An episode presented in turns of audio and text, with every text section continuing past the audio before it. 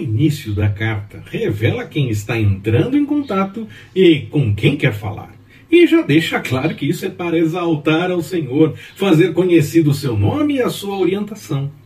Não fazemos nada de nós mesmos. Até quando nos saudamos, o fazemos por conta do que Jesus fez por nós. Devemos ter em mente que sempre devemos agir para exaltar e glorificar ao Senhor, seguindo a sua orientação. Essa já é a sua disposição?